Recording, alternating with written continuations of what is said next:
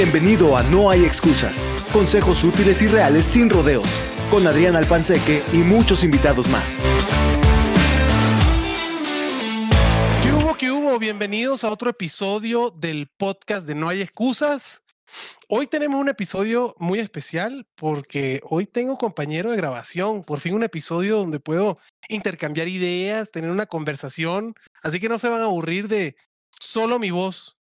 Hoy tenemos a alguien que conozco, la verdad, tengo el placer de conocerlo hace muchos años y, y, he visto todo su camino. Como lo he dicho en otros episodios, aquí voy a traer gente que, que de verdad ha tenido un camino interesante en la vida y el invitado de hoy no escapa de ella. Señor Ricardo Lares, ¿cómo está usted, caballero? Muy bien, mi querido Adrián, buenas noches, ¿cómo estás tú? Bien, papá, pues aquí muy feliz y contento de hablar contigo. Este, a los que nos escuchan, el, o los que escuchan este podcast, les pido una disculpa antemano si escuchan que de repente le digo a Ricardo Pullita. Es un tema personal, señor, lo conozco de hace mucho tiempo y le cayó por azares del destino o por consecuencias de sus acciones más bien el sobrenombre de Pullita. Entonces yo le digo de cariño Pullita, voy a tratar de decirle Ricardo, coach Ricardo, coach Lares. Pero bueno, este, Ricardo, háblanos un poquito de, de, lo que estás haciendo y de cómo vamos a ayudar a la gente hoy. Buenísimo, Adrián. Pues, pues sí, eh, traigo ya varios años dedicándome de full al coaching de carrera y asesorías de empleabilidad y de desarrollo organizacional.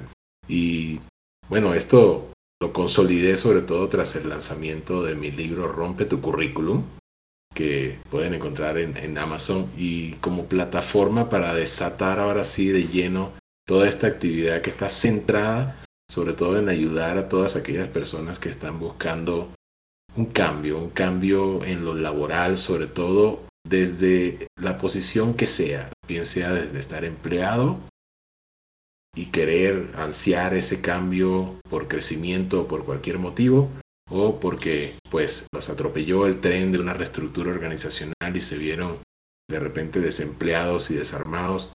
Y he desarrollado un método muy particular que es un mapa de ruta para acompañar a las personas en este proceso de transición, una combinación de coaching y asesoría que los lleva a través de todo el proceso, las mejores prácticas, trucos y secretos de un mercado laboral que cada vez se hace un poco más complejo de navegar pero que no por eso no deja de tener todavía mucha esencia de lo que siempre ha sido, ¿no? Y, una de las cosas más centrales de lo que es una búsqueda laboral exitosa es saber explotar el networking y a eso venimos a hablar hoy, ¿no? Correcto, papá. Como ya se pueden estar imaginando, pues hoy vamos a hablar del tema del trabajo, la chamba. Eh, y sí, hoy vamos a hablar en específico uno de los temas que cuando yo estaba discutiendo con Ricardo que puedo hablar, pues el networking, ¿no? Y en, y en, muy, y en este caso muy particular, no es la última vez que van a escuchar a Ricardo. Bueno, por lo menos no de mi parte. Yo no sé si ya Ricardo diga este loco, ya no lo quiero escuchar más, pero hoy vamos a hablar en el caso en que estés buscando un trabajo, ya sea porque estás empleado y quieres cambiar de trabajo, no estás contento con el empleo actual o no tienes un empleo, como acaba de decir Ricardo, pues fuiste este, atropellado por el tren de la reestructura, eh, víctima del COVID y una empresa que tuvo que cerrar. Eh, estamos en tiempos fuertes a nivel de trabajo y la competencia es alta, eso me consta y por eso eh, venimos a ayudarte hoy aquí para que no tengas excusas en conseguir un trabajo. Entonces, antes de meternos en el tema, Ricardo, nada más dile a la gente que nos escucha por dónde te pueden conseguir, dónde se pueden comunicar contigo para que si necesitan un poquito más de coaching en este tema, que seguro va a ser así, pues te puedan buscar, papá. Gracias, gracias, pana. Mira, eh, me pueden conseguir siempre porque de ahí estoy metido diario, día y noche en LinkedIn. Es la red principal donde estoy como creador de contenidos y donde pues he consolidado una red amplia de, seguidores. Mi perfil, pues eh, Ricardo Lares, así me van a encontrar. Eh, una fotito con fondo amarilla, imperdible. Y sí, ahí estoy, ¿no? ¿E-, ¿Eres de la América o qué, Ricardo? Eh, no, bueno, la verdad, la verdad, para ser honesto, no, no le voy a ningún equipo en particular. Pero preferiría que no me asociaran con ese. Me parece muy bien. Pero bueno, ahí está. Ricardo Lares con Z, obviamente. Ahí lo pueden conseguir en LinkedIn. Y tiene todo el sentido del mundo. Si estás en temas laborales, no tiene mucho, mucho para dónde ir. LinkedIn debe ser la red que, eh, en la que debe estar presente. Yo me imagino que la mayoría que, ah, que escucha este podcast sabe lo que hablo, lo que hablamos cuando, ah, cuando decimos LinkedIn. Si no, pues es hora ya de que entre. Si estás en el tema de búsqueda laboral o de conseguir un trabajo y no tienes cuenta en LinkedIn, como le dicen muchos, va a estar. Pues ya, es, ya, ya va a estar. Entonces, www.linkedin, así como se escucha con K, este, y es la red laboral más grande del mundo. O sea, imagínate que es el Facebook, pero del trabajo, o el Instagram del trabajo. Y ahí buscas, tienes una lupita, pones Ricardo Lares y ahí te va a salir el señor con su fondo amarillo y el título de Rompe tu currículum. Y ahí entonces vas a poder ya mandarle un mensaje directo, lo vas a poder seguir, vas a poder ver sus publicaciones. Él seguro tiene ahí un link para el libro que, está, que acaba de comentar de Amazon. Entonces, ahora sí, antes de empezar a hablar del networking, que es el, la carnita del episodio, yo quiero eh, decirles a todos los que nos escuchan que que si no estás buscando, perdón, que si no tienes empleo en estos momentos por cualquier razón, entiendo que puede ser una situación desesperante, entiendo que las cuentas siguen llegando y las responsabilidades no se van, aunque en estos momentos no tengas trabajo, pero también tómalo como una oportunidad para poder encarrerarte, y estoy diciéndolo con las palabras con total intención, encarrerarte en la carrera que quieres tener. Hay veces que nosotros cometemos el error de tomar un puesto o un trabajo porque es el pago inmediato y tenemos responsabilidades, como lo digo, y no pensamos mucho en la carrera que queremos desarrollar, no pensamos mucho en el futuro, sino es la solución inmediata porque ya nos están dando una quincena o un sueldo semanal, quincenal, mensual, como vaya a ser, y entonces eso resuelve los problemas instantáneos, pero después corremos el riesgo de, caer en una carrera que no nos gusta y terminamos siendo no tan felices como buscamos o como queremos. Entonces, si estás en un trabajo que no te gusta y quieres dedicarle tiempo a buscar trabajo, un trabajo nuevo, o si lamentablemente no estás empleado en este momento y estás buscando empleo, piensa bien en qué te quieres desarrollar, qué carrera quieres tener, porque esto es una oportunidad para hacerlo. Independientemente de la experiencia anterior o no, si eso no es, este trabajo que acabamos de hablar, de decir, te tienes que preparar y es un trabajo, no solo es desempolvar el currículum, actualizarlo y mandarlo como si fuera un escopetazo a 20 mil lugares, puedes empezar a armar tu currículum y pueden buscar ahora sí a Ricardo para que les explique cómo, pero sí empezar a moldear el currículum y la narrativa de su carrera profesional para que entonces ustedes empiecen a encarrerarse en el lugar donde se quieren desarrollar profesionalmente. Véanlo de esa manera, véanlo como una oportunidad para conseguir la carrera que de verdad quieren. Muchos hemos tenido el problema de que empezamos con algo que pensamos que nos gusta, em, lo ejercemos y nos damos cuenta en el camino que la verdad no es lo que queremos y nos queremos dedicar a otra cosa. no todavía están a tiempo para hacerlo, nos podemos mover a esa cosa y justo esta es la oportunidad de poder conseguirlo. Entonces, Ricardo, bueno, perdón, ¿estás de acuerdo con lo que acabo de decir? Porque ya ah, se dijo un disparate. Yo no soy el coach de, trabajo como, como usted, caballero. Estás 100% en lo cierto. Yo creo que más allá inclusive de tratar de resarcir algo que de repente piensas, oye, fue un error meterme por ese camino, fue un error haber tomado ese puesto, aceptar ese puesto, fue un error, verlo como algo de un error. Más bien, inclusive en algunos casos es como simplemente un reajuste de brújula.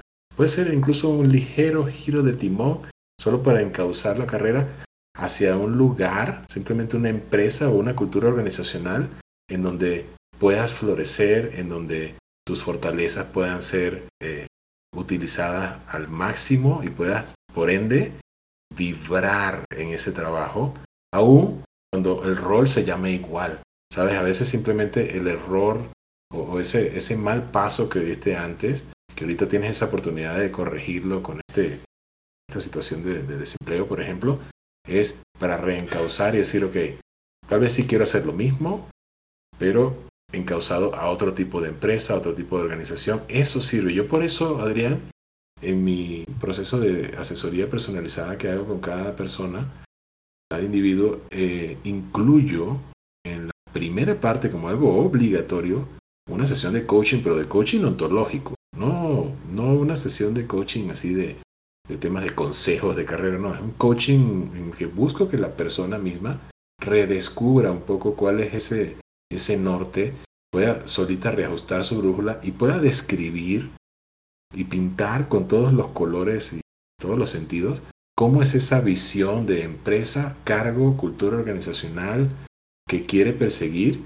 para que entonces pueda poner realmente el ojo en ese target, en ese trabajo objetivo, es decir, ya sé cómo es, ya me imagino en él, cómo voy a saber que ya llegué a él y entonces de ahí se derivan una serie de comportamientos y acciones que vas a tomar para, para llegar allí y de allí se deriva mucho el cómo diseñas esa lista de empresas y personas que vas a prospectar para conseguir lo que buscas. De acuerdísimo, Ricardo. No, no, no, puedes tener la boca más llena de razón. Entonces, mi gente, véanlo así, véanlo como una oportunidad de poder ser. Cuando Ricardo habla de ontología, está hablando del ser, de poder ser esa persona ideal que ustedes pintan. Y como dice Ricardo, muchas veces puede ser el mismo rol, pero en una cultura organizacional diferente y ese ya es el cambio que ustedes necesitan. Le gustan lo que hacen, pero no le gusta en dónde están.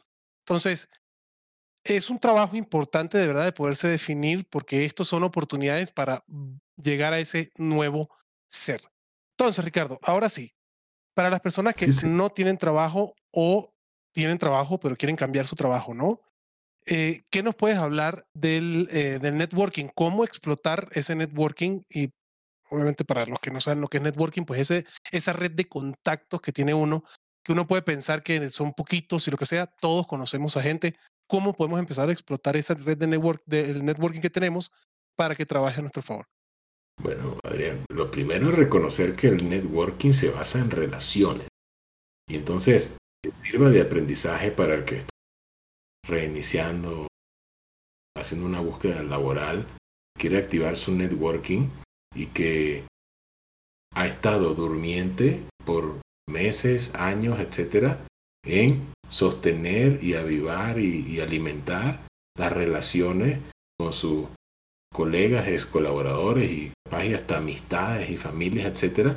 Y entonces cuando quieres hacer un retiro de esa cuenta bancaria emocional de relaciones para pedir un favor que de verdad importa mucho para ti en este momento que es conéctame con alguien que pudiera tener mi próxima oportunidad, pues a veces encuentran silencio, a veces encuentran este, simplemente eh, negativas, ¿no? Porque pues el networking se basa en relaciones. Si tus relaciones no están bien nutridas, no las has alimentado, no has estado manteniendo contacto con la gente, ni por dentro de LinkedIn, ni por fuera de LinkedIn, pues no puedes esperar de la noche a la mañana que esa ayuda venga corriendo, fluyendo, mucho menos cuando al hacer networking eh, haces el tipo de pedidos incorrectos. Otra vez de temas de ontología y hablando de temas de coaching, hay que diseñar las conversaciones y hacer los pedidos correctos. La la gente se equivoca. Hacerlo. Pero volviendo a lo del networking, es principalmente relaciones y reconocer que a veces el contacto que parece el, el menos enchufado, el menos conectado, puede ser justamente ese nodo de red que desata toda una avalancha de posibilidades. El otro día estaba poniendo, publicando una cosa en LinkedIn, publiqué que hablaba de una anécdota real de una clienta que consiguió una entrevista gracias a su peluquero. Literal. le empezó a contarle a su peluquero la situación por la que estaba pasando. Y le dijo, yo le corto el pelo a una señora que es la vicepresidenta en una empresa así asado, siempre viene aquí, no sé qué más, tan pronto la vea le va a hablar de ti. Es más, aquí tengo su celular porque ella me hace las citas por teléfono y, y las conectó y mi, mi cliente consiguió una entrevista gracias a su peluquero.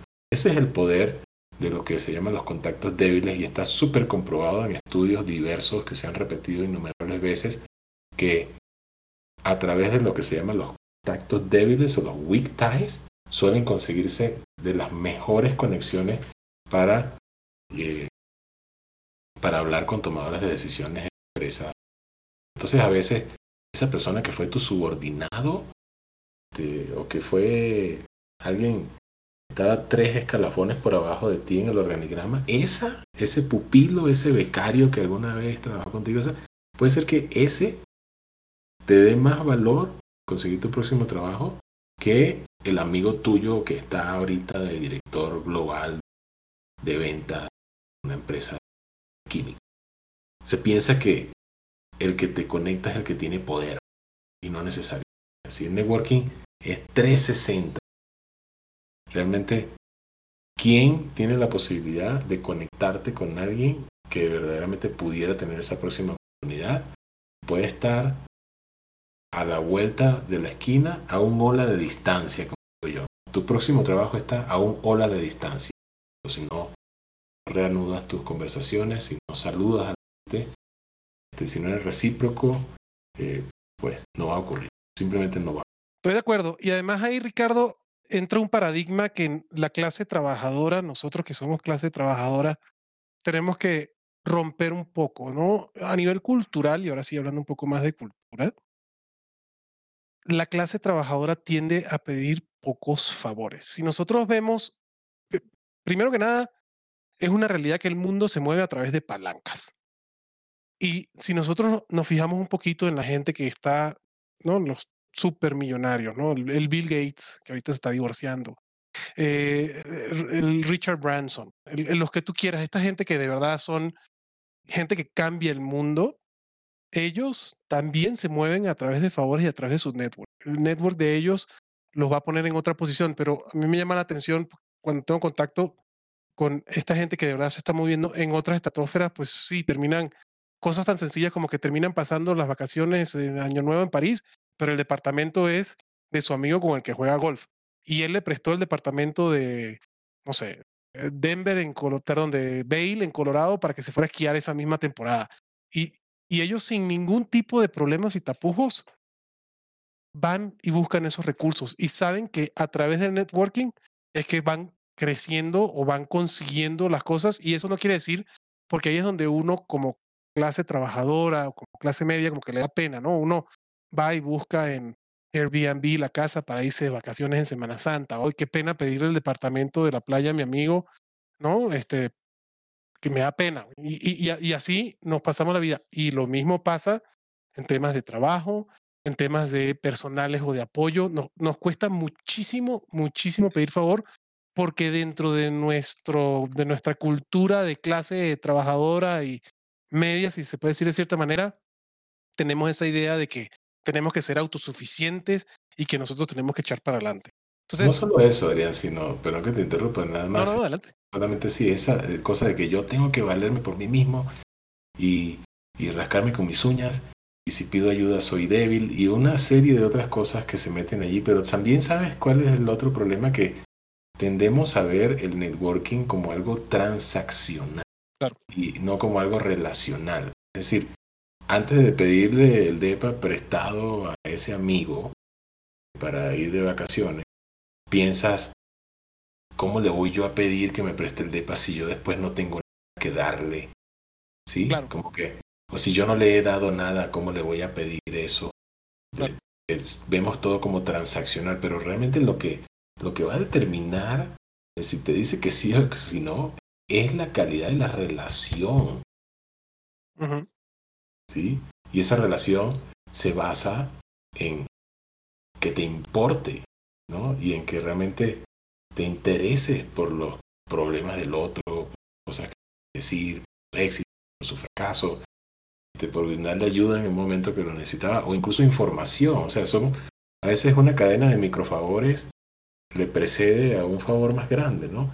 A veces creemos que tema del networking para conseguir trabajo es chúfame, dame el puesto. O sea, que, que tú vas a, hacer networking como si vas a conseguir a alguien influyente con poder. Le vas a decir, oye, consígueme un chance ahí donde estás. Más bien funciona distinto, ¿no? De repente hay una persona que con quien tienes una excelente relación, está dispuesta a hablar maravillas de ti a la persona que te va a contratar. La indicada. y a esa persona no, no le cuesta nada. O sea, al final del día los favores son relativos a la persona, ¿no, Ricardo? Sí, exactamente. Entonces, vemos eso, el networking no es transaccional, es relación. Sí, ahí, y, y volvemos a lo mismo. Pónganse en los zapatos de la persona que les pide un favor. O sea, eh, va igual. No, no, no se, no se, no se limiten a eso porque ustedes saben que si viene una persona con la que ustedes son empáticas y quieren y les está pidiendo ese favor y a ustedes no les cuesta o están dispuestos a hacerlo, va a ir relacionado con la calidad de la relación de esa persona. Y habrá personas por las que hacemos más y habrá personas por las que no hacemos tanto. Pero al final del día, ese networking, como está diciendo Ricardo, o esa, esa puerta de entrada que en este caso que dijiste bien, al, peluquero no le costaba absolutamente nada mandarle un mensaje a la clienta porque era empático con, con esta persona. Y al peluquero no, tuvo que pedir, no, pues este, me das como sea una agencia Headhunters, ¿no? Pues yo quiero el primer mes de tu salario si este trabajo se da. No, no es transaccional, como dices tú, Ricardo. Es 100% relaciones humanas. Entonces, muy importante entrar en, en conciencia con eso, de la empatía da mucho más de lo que uno, de lo que uno se imagina, ¿no, Ricardo?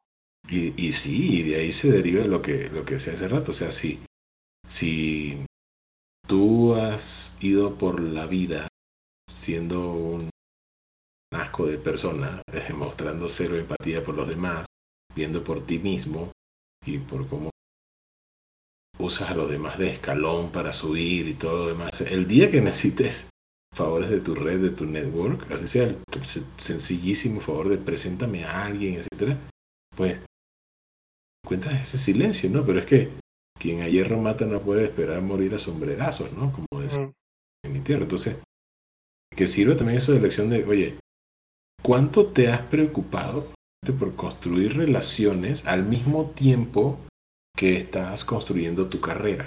¿no? O sea, baja tu, baja tu trabajo de, de 8 a 5 solamente a ver por tu carrera, tu ascenso, tu promoción, tus metas, tu incremento salarial y los demás que tengan que llevarte por el medio no te importa poco.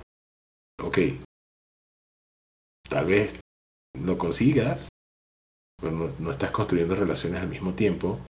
Un día eso te va a pasar. Sí, el famoso dicho que uno dice, yo vengo aquí a trabajar, no a ser amigos, también. No, no si no necesitas ser amigos, adelante, pero eso no quiere decir que te lleves a la gente por las patas, la verdad. Porque además uno no tiene ni idea del impacto que causan las otras personas. Es importantísimo eso. Otra vez te digo, o sea, a veces es, yo siempre digo, esos, esas cosas que a ti no te costaron nada, pero significaron muchísimo para la otra persona. Así como he conseguido ayudas en momentos cruciales de mi vida de gente que después me dice, no, pero no me des las gracias. Si no te acuerdas cuando tú, este, digo, no, me acuerdo de eso. O sea, yo te, yo te, yo te enseñé eso, porque si cuando tú me enseñaste y me dijiste aquella vez y me leccionaste y sacaste de una duda, yo no me acuerdo. a ti se te grabó porque fue importante para ti. Pero yo, como lo hice de forma completamente desinteresada, no se me grabó. Y es lo que le pasó a una clienta mía en estos días también. O sea que consiguió una entrevista en una, empresa en donde dijo, bueno, por no dejar, dijo, la tiró a pegar, ¿no? Mira, ahí tengo un contacto que trabaja ahí. Ese chavo fue conmigo en la universidad. Mira, me la voy a tirar a pegar. A ver si me echa la... Y me logra como que dar alguna información que me sirva o algo, ¿no? Yo le voy a escribir, ¿no? Mire, que, ¿cómo estás? No sé, que empezó a revivir la relación. Bueno, es que fíjate que vi una, un trabajo ahí en tu empresa, no sé si de alguna manera pudieras ayudar, a ver quién es el gerente ahí, pasarme el nombre para yo buscarlo en LinkedIn. El tipo dijo, no, no, no, no. Se paró de su escritorio y fue de una con el hiring manager y a sugerirle, recomendarle, su amiga, que no sé qué más. No se veían desde la universidad, Adrián. ¿Qué fue lo que movió a ese, a ese señor. Lo que, pasó en la universidad. lo que pasó en la universidad, cuando ella anotó su nombre en un, en un trabajo de grupo donde el tipo no hizo nada, pero le salvó la materia, ¿no? Así de buena onda, ¿no? Él se acuerda vívidamente de ese favor. Y con la misma se sintió casi que obligado a pararse, ir donde el señor y decirle, entrevista a mi amiga. Ella no se acordaba. No se acordaba para nada de que ella le había hecho. Son las cosas que uno no sabe cuando, vuelve de With a Vengeance. Correcto, el que bien se porta, bien le va. Oye, Ricardo, y aparte de la, del temor de pedir un favor, de, de no estudiar bien o de no entender bien tu network, ¿no? ¿Qué otras cosas frenan el, el, el, el potencial de la gente que conoces o en la red en que estás? Bueno, eh, el, el, miedo a parecer débiles, ¿no? que, que eso es. Está ahí presente cuando pides ayuda, el miedo a parecer débil. Pero, pero al mismo tiempo también está este otro, este otro tema de no sentirse suficiente. El síndrome del impostor, pues. Sí, señor, exactamente. Entonces, entonces es como, arrancas tu búsqueda laboral sabiéndote o sintiéndote más bien insuficiente. Y entonces, por un lado, quieres pedir ayuda, pero no sabes si la mereces. ¿Cómo tiramos esa barrera, Ricardo? Bueno, eh, uno de los mejores ejercicios que yo he encontrado para tirar esa barrera es la propia introspección y la, la construcción de un currículum de alto impacto. Porque es una metodología que te obliga hacer un recuento de tus mejores pequeñas historias de logros y donde te das cuenta que has hecho un montón de cosas grandiosas eh, a favor de las organizaciones donde has trabajado, de que pueden ser incluso cuantificadas, que pueden que marcaron un hito de un antes y un después de ti en esa organización, solamente que en eh, ti no, no te quedó grabado como una contribución, porque a veces vamos por la vida esperando el reconocimiento, ¿sí? la palmadita en la espalda, el premio, etcétera, que nunca llegó, el reconocimiento que nunca vino por, la, por lo que, la razón que sea. Y entonces, como que no te la crees que eso fue un logro porque tu jefe no te felicitó por él. Ahora cuando lo revisas en perspectiva dices, pero eso sí fue importante, mira que ahorré, no hombre, ahorré 100 mil dólares en cuatro meses gracias a las negociaciones que hice de precios unitarios y, compras por volumen con los proveedores. Y eso lo hice yo solito. Para mi jefe me hizo ver, me hizo creer que eso era, eso es parte de tu chamba. Y como es parte de tu chamba, no te tengo que felicitar por ello. Y yo entonces yo me creí que eso, eso no era importante, que era insignificante, que no podía hablar con orgullo de eso en mi próxima entrevista de trabajo porque era parte de la chamba, ¿no? Y, así vas por la vida, cuando te obligas a sentarte a escribir tu recuento de logros haciendo un CV de alto impacto, donde aparte lo tienes que contar con contexto, con acciones, con resultados numéricos. La mayoría de los clientes cuando termina ese ejercicio dice, no estoy tan me, siento, me siento bien, ¿sabes? Es una renovada autoestima. Un cliente una vez me dijo, wow, hasta hoy me doy cuenta lo chingón que soy. Qué bueno, sí, porque además es súper claro, no hay, y lo hemos dicho en otros episodios, uno es el peor juez, ¿no? Y el peor detractor. Entonces, eh, uno de los miedos más grandes que tenemos nosotros, o, o de los stoppers más grandes, que es lo que toca decir, es el rechazo. Entonces, no nos exponemos por miedo al rechazo cuando lo que estamos perdiendo detrás del rechazo es mucho mayor de entrada háganse, háganse el statement. El no ya lo tengo. ¿Qué es lo peor que puede pasar? Que siga teniendo el no. No cambio en absolutamente nada mi situación. No tengan miedo a exponerse y a verse al espejo de una manera como si fueran, yo se lo digo a, las personas que, que, que, que, tienen problemas similares, le digo, oye, que son muy severas consigo misma, que, que es parte del síndrome del impostor, le digo, ¿cuál sería la descripción que le darías en este caso, ¿no? y ahí dime si estoy mal, Ricardo, pero es, si fueras, si tú conocieras la vida de tu amigo a la perfección, de tu mejor amigo a la perfección, ¿cómo describirías el currículum de ese brother tuyo, de ese super amiga, ¿no? De esa hermana o hermano que tienes tú ahí. ¿Cómo describirías ese currículum? ¿Cómo describirías esa carrera?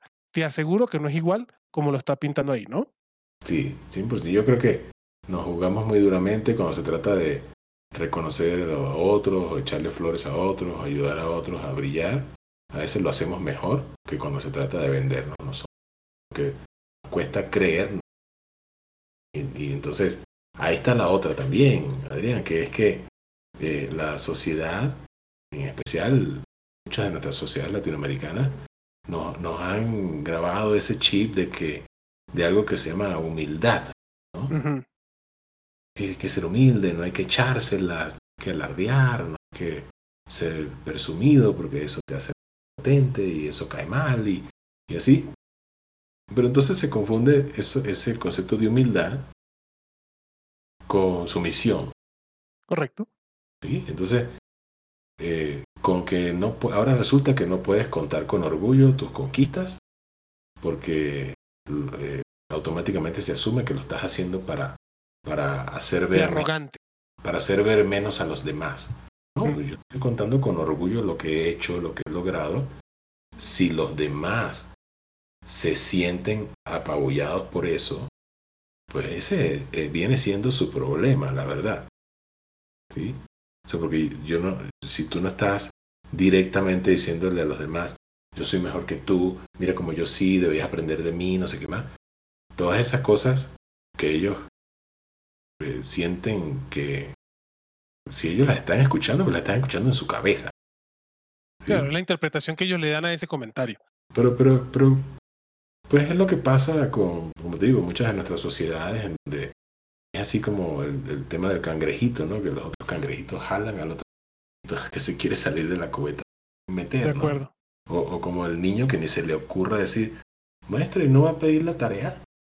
Ujú. ¿Sí?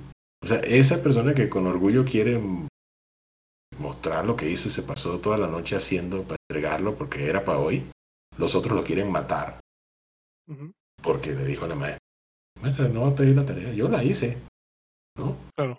Ah, no, estás yendo en contra de, del, del, ah, De la manada. de la mediocridad promediada que queremos tener aquí.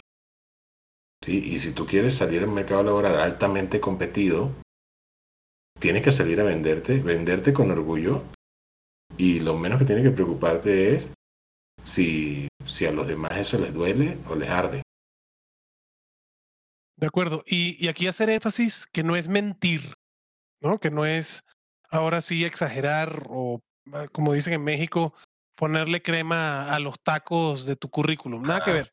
Sí, Es hacerlo sinceramente y nuevamente, si tenemos ese síndrome del impostor, si tenemos ese tema de que, bueno, pero es que no fui yo, fue el equipo, ¿no?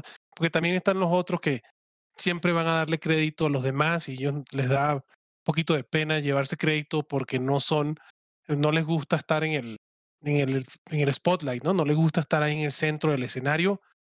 Compadre, comadre, usted es la dueña de la vida que está viviendo y es el actor principal de esa obra que se llama su vida. Entonces, sí, tiene que tener en algún momento de su vida el spotlight del escenario, pues si no, como hemos dicho antes, le está dando las llaves del coche para que alguien más la maneje. Eso no quiere decir que exageremos, eso no quiere decir que mintamos o que inventemos eh, logros o, cosas que hayamos hecho en el trabajo o le robemos crédito a alguien más. Nada que ver. Es una visión honesta y sincera de lo que hicieron, totalmente eh, quitando emociones, diría yo, Para poder construir eso y después volverlo a ver. Y si no te crees lo que estás leyendo, no importa. Se lo tiene que creer el otro. Pero mientras eso haya sido verdad y realidad, no vas a, no, eh, vas a tener una falla, porque ya lo lograste, ya lo hiciste, ¿no, Ricardo? es un tema, sí, claro, es un tema de lenguaje. A veces esa cosa que te incomoda decir, pues hay otra forma de decirla que, que, que, consigue lo mejor de ambos mundos, ¿no? Destacar el papel que jugaste tú quitarle el crédito a los demás. Justo estaba escribiendo un post el otro día sobre eso porque me encuentro a diario con esa gente que no quiere poner verbos en primera persona en su currículum, gente que no quiere poner el logro como suyo porque siente que le va a Le restar quita crédito. crédito a los demás, etcétera, pues, pues, es más, te voy a poner un ejemplo.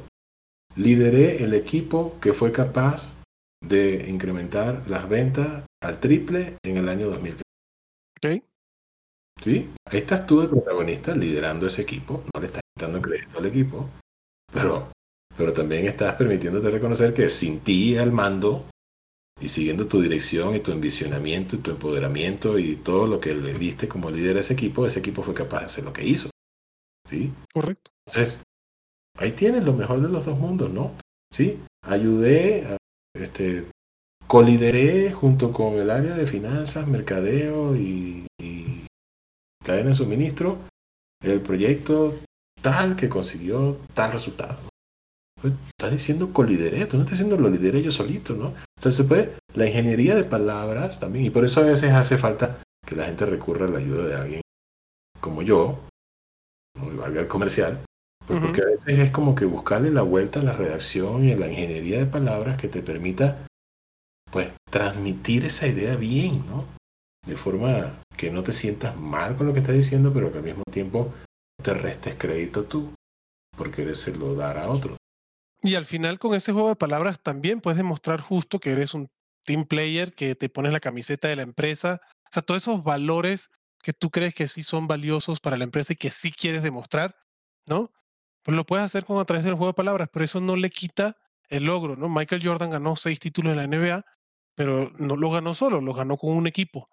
Y entonces él puede decir, sí, yo fui el más valioso de eso, pero si en el resto del equipo, pues el que fue campeón fueron los Chicago Bulls, no fue Michael Jordan, ¿no? Correcto. Es así. Entonces, sí se puede, sí se puede lograr las dos cosas y por eso es que eso no debería ser un impedimento por hacer una excelente venta. Una venta de ti.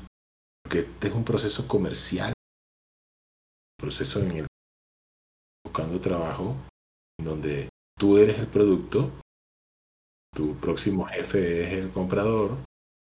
Correcto. Y en el medio de eso tiene que haber un proceso de prospección y un proceso de networking que genere el enlace para que tú puedas tener una conversación con la persona. En teoría, tú puedes tratar de hacer esa conexión generar esa conversación con ese futuro jefe, digamos como que en frío, ¿no? Tú solito sin ayuda de nadie. Pero vaya que es 100 veces más efectivo que alguien de su confianza le diga que está cometiendo un error si no te da una audiencia. Eso, yo que me, me, ha tocado trabajar mucho en el mundo de ventas y ayudar a hacer procesos comerciales dentro de las empresas. Si tú estás viendo a tu jefe como el cliente, esta persona que te va a ayudar a ponerte en la mesa con el cliente se llama tu sponsor. Y en la idea, y me imagino, y ahora sí entrando directo al, al tema de, del networking, tú lo que tienes que hacer es buscarte de sponsors para que ellos te conecten con los clientes potenciales que tú quieras hacer. Tienes que, digo, yo tal vez el martillo vea a todo el mundo como los clavos, pero sí, yo lo veo como un proceso de venta. En este caso, tú eres el producto que te estás vendiendo tú. Y entonces, para generación de demanda, o sea, para que te vengan a buscar y te quieran comprar, te tienes que hacer de sponsors en toda tu red, ¿no? Entonces, ¿cómo podemos, digo muy brevemente, no, no brevemente, échanos el cuento, Ricardo, de cómo nos podemos hacer de estos sponsors o de esta gente que nos ayude entonces a ponernos en el mismo cuarto con esta persona que quiere que nos contrate? Bueno, este, ni siquiera tienes que hacerte de ellos porque ya los tienes. Correcto. Te has dado cuenta. Entonces, eh, lo que viene a ofrecernos hoy en día la tecnología y específicamente la red social de LinkedIn es la posibilidad de dar con esa persona con la que quieres hablar y, hacer el trabajo en reversa y decir, oye, ¿y qué contactos tengo en común con esa persona? Y, y, ahí te lo, te lo, muestra perfectamente visible. Dice, oye, casualmente dice aquí que de los 500 contactos que tengo, hay cuatro que están enlazados de forma primaria, al contacto directo con esta persona quiero ver. Déjame ver quiénes son. Luego los ves y dices, oye, de esos cuatro, hay uno con el que yo mantengo una buena relación.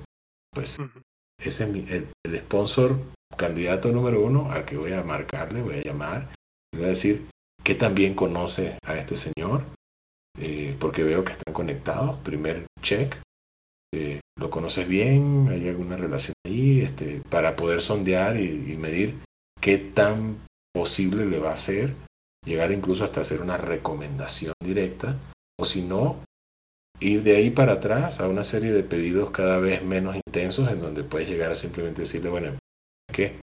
Consígueme el correo y yo hago lo demás.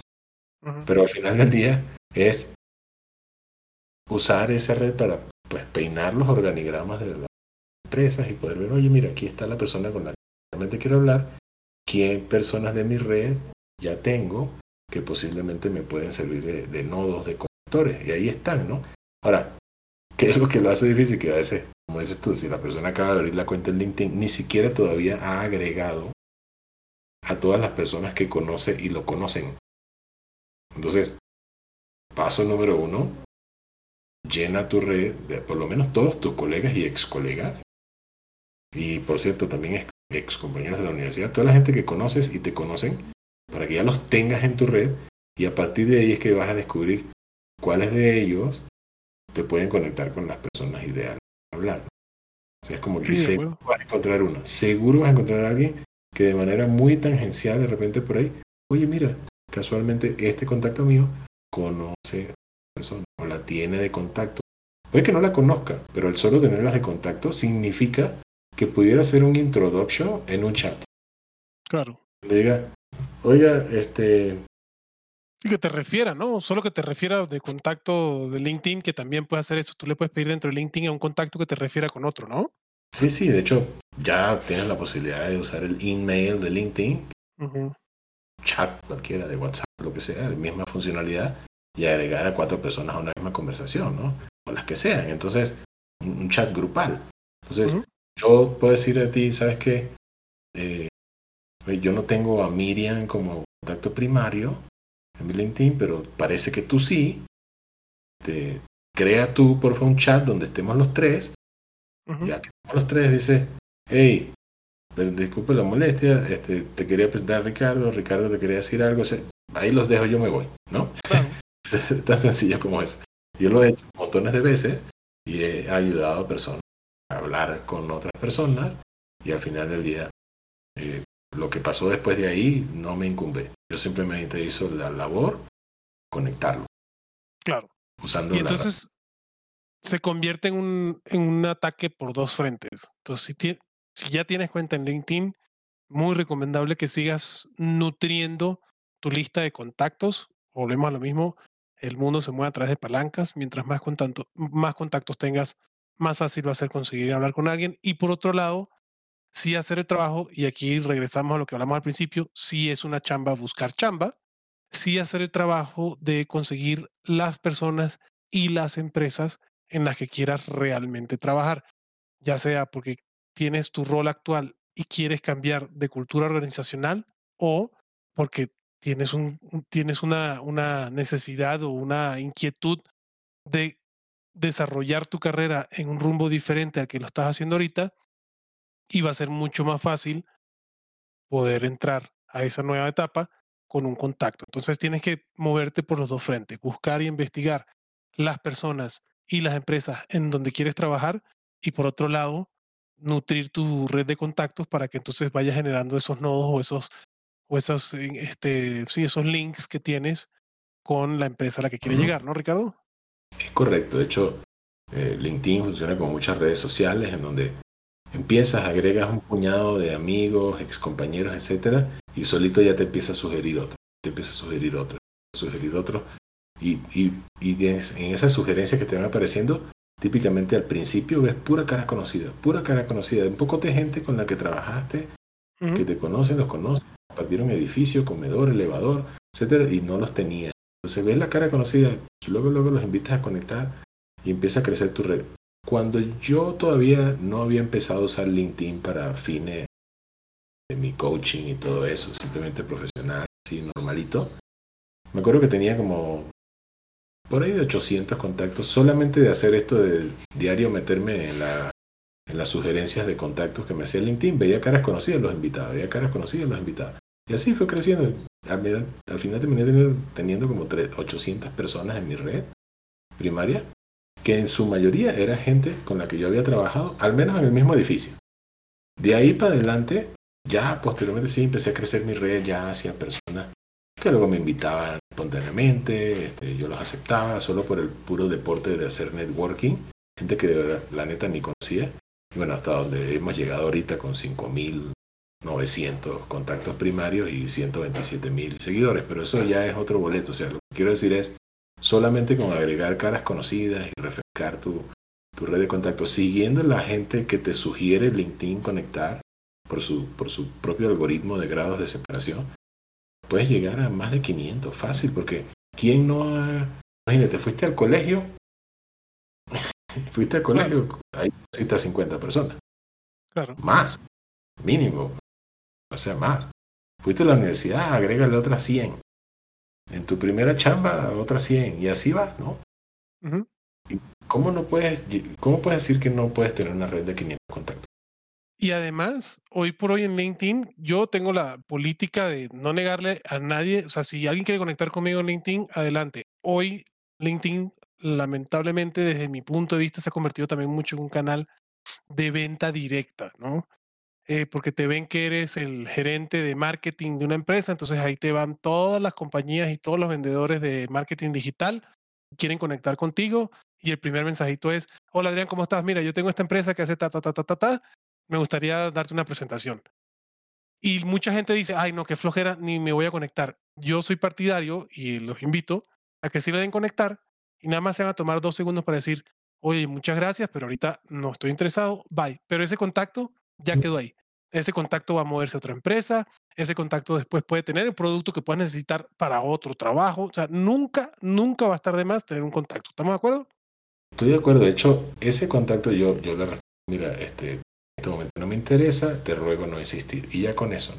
Pero no lo bloqueo.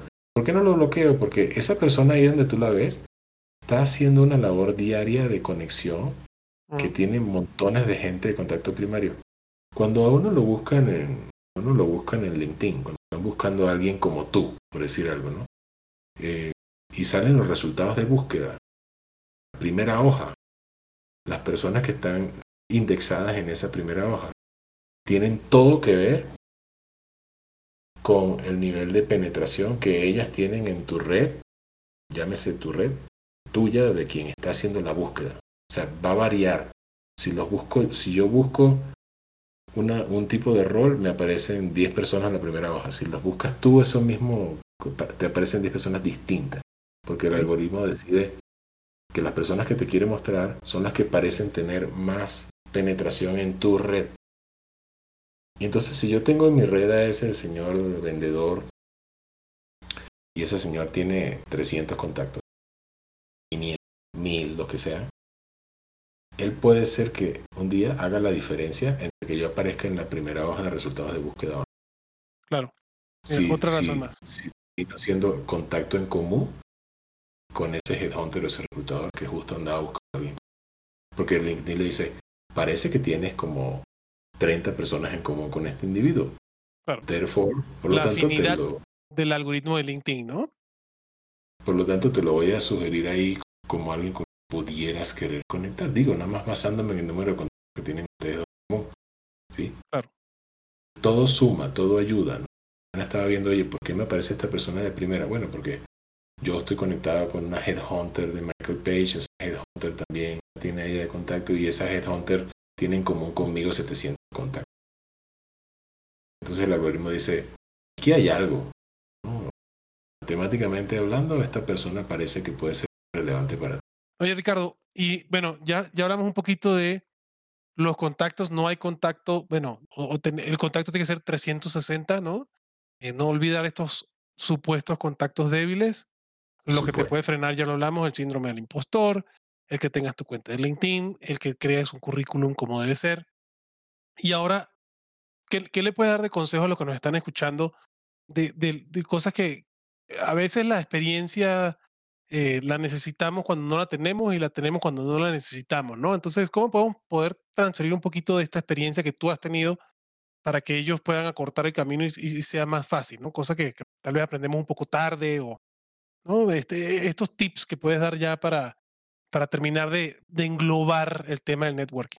Sí, yo, yo creo que lo, lo, que se aprende tarde es que, ya, ya, lo mencionamos de alguna manera, ¿no? Es que, que las relaciones lo todo que hay gente que abrió su cuenta de LinkedIn alguna vez y estaba en LinkedIn y, un día un headhunter le escribió, oye, encontré tu perfil en LinkedIn y, y te quiero invitar a un proceso y terminé que lo contrataron, todo lo demás.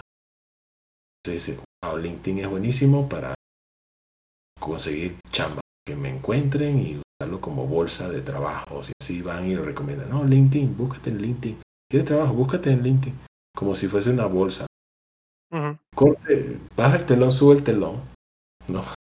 Eh, tres años después, esta persona, por la razón que sea, se ve desempleada. Y tuvo el LinkedIn apagado, desinstalado de las apps del teléfono, no se hizo login, se le olvidó el password, tiene tres años que no hay.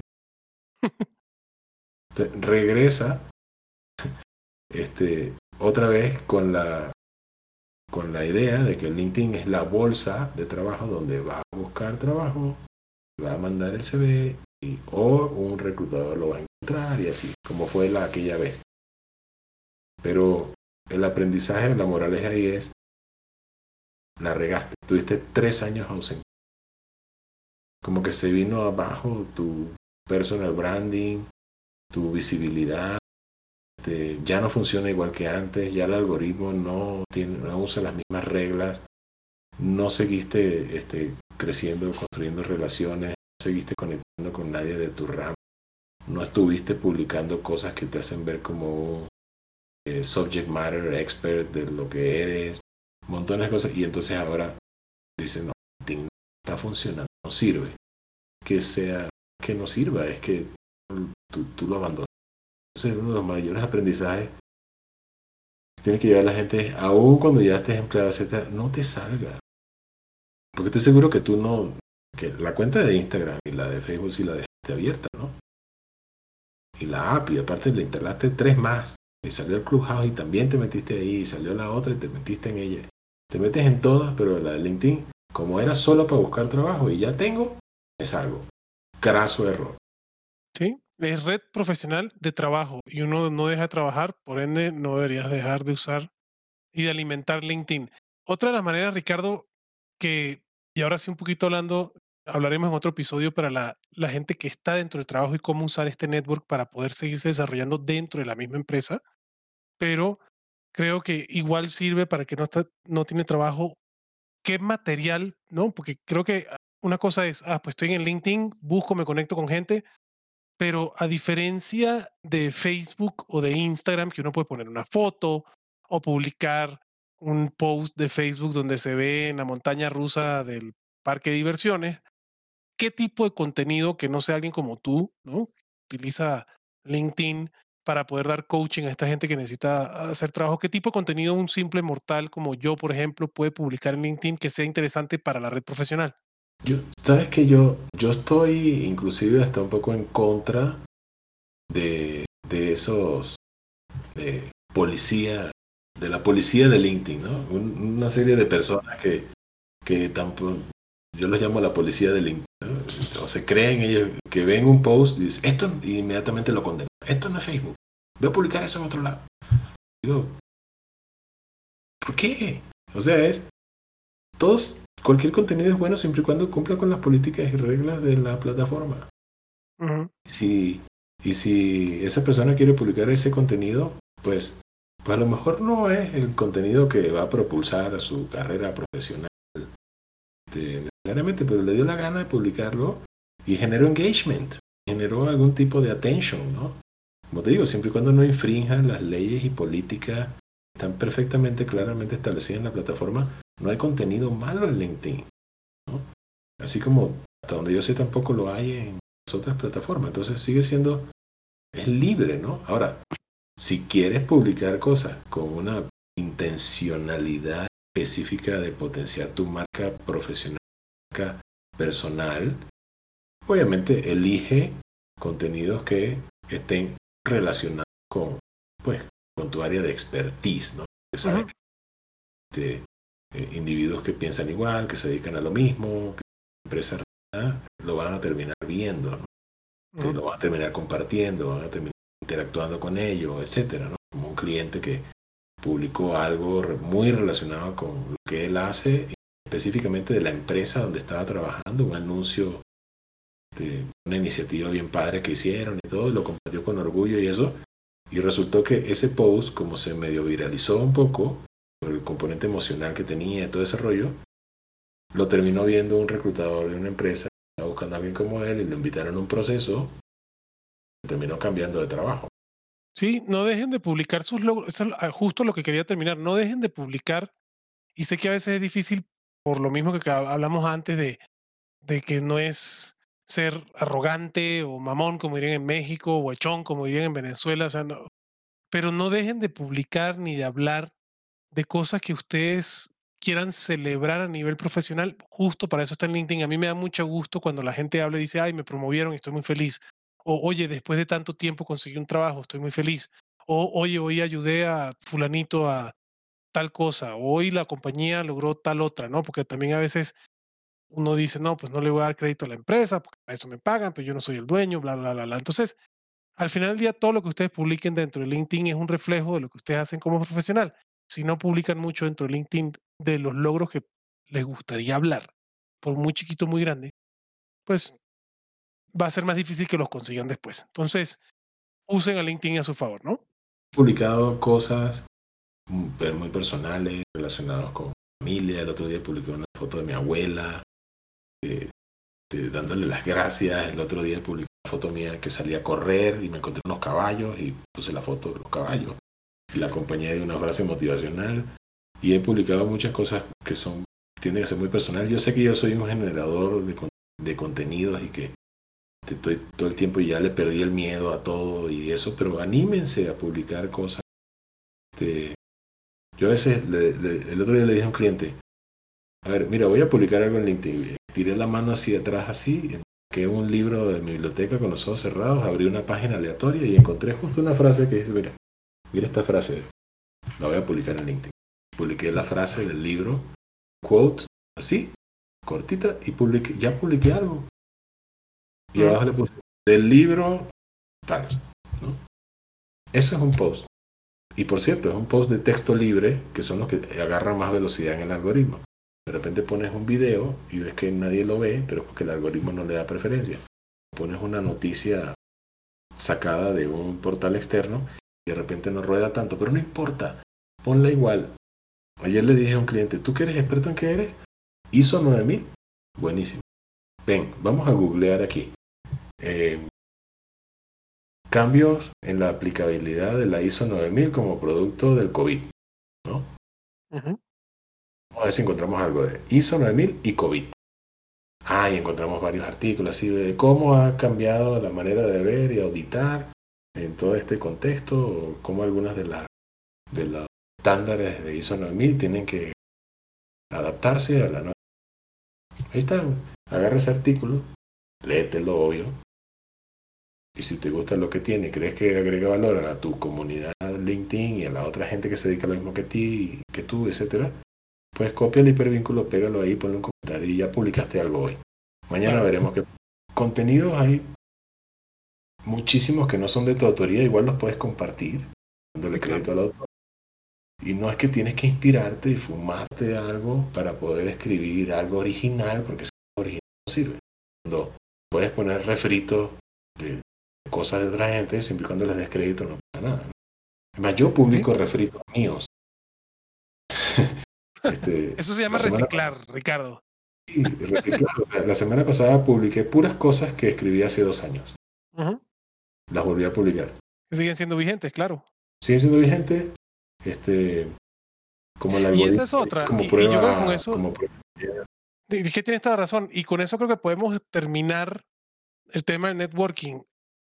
Aparte de, de, publicar cosas, aparte de contactar con gente, una de las cosas que a mí más me gusta en LinkedIn es que tienes líderes de la industria de la que quieras publicando ellos contenido también y de ahí lo puedes usar. O sea, yo a nivel muy particular, alguien que publica contenido que me encanta a nivel de LinkedIn es Simon Sinek. No sé si lo ubicas, Ricardo. Sí, sí.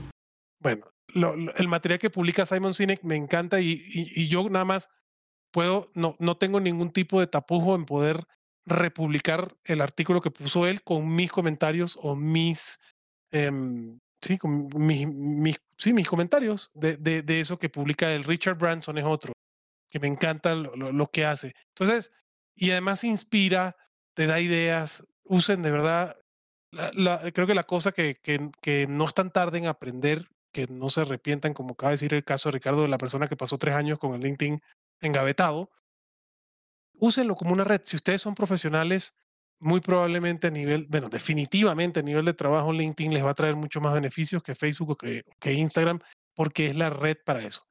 Entonces, y, ojo, LinkedIn no es un sponsor. LinkedIn, si nos escucha, pues este, bienvenidos al, a sponsorear el podcast.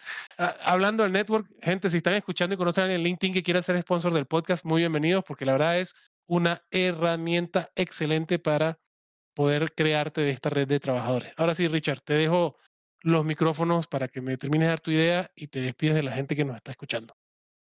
Muy bien, no, lo que te iba a decir es que si todavía estás entre decidiendo qué publicas, si publicas, no publicas algo, por lo menos estás obligado a interactuar y comentando sobre las publicaciones de otras personas, que es la forma más eh, efectiva de lograr visibilidad de tuya y de tu perfil, haciendo comentarios que sean de, que simples monosílabos, de eh, muy bien, te felicito, excelente post y cosas así, sino proveer opiniones, hacerle preguntas a los autores de los posts, etcétera. Eso, si no vas a publicar nada tuyo por el momento, interactúa con los demás más allá de simplemente dar likes.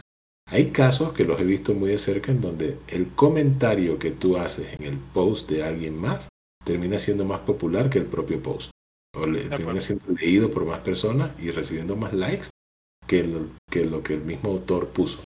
Así de poderoso puede ser eso en generar visitas a tu perfil, y curiosidad de quién eres y conocerte mejor, etcétera, etcétera. Entonces, es por ahí. Como reflexión final, amigos, eh, los invito a que, pues ya lo dijimos, estén metidos en la red por excelencia en lo que es networking laboral.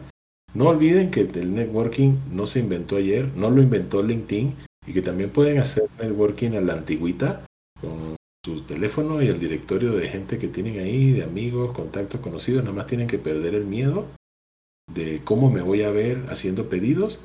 Más bien, diseñen esos pedidos de una manera tal que sean efectivos y que busquen la conexión para hablar con otras personas y que no sean pedidos de con la mano extendida, dame chamba, sino más bien, no te vengo a pedir chamba, te vengo a que me des ideas o nombres de personas que pudieran tener la chamba que yo necesito. Y ese pedido es mucho más poderoso y más difícil de rechazar que aquel pedido donde vas con la mano extendida y dices, consígueme una chambita o dame una chambita.